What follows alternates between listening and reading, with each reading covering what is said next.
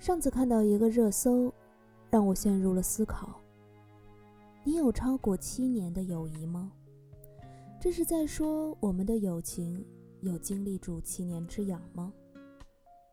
细细的算了一下，还真有，不止七年，十年以上的朋友都有三四个了。算完之后，突然发现自己是一个挺幸福的人。如何定义朋友？每个人都有自己的概念。于我而言，朋友在精不在多，有了解你的。能在你需要的时候听你倾诉的，能够纵容你的无理取闹，亦或是神经大条。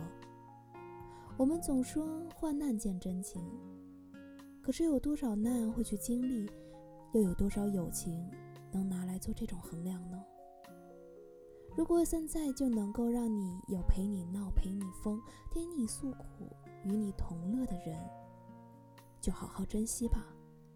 因为没有多少时间能够让我们去考验友情，也没有多少人愿意在交心的途中还被试探。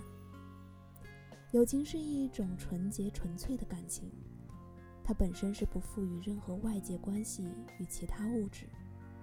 所以，你有超过七年以上的友情吗？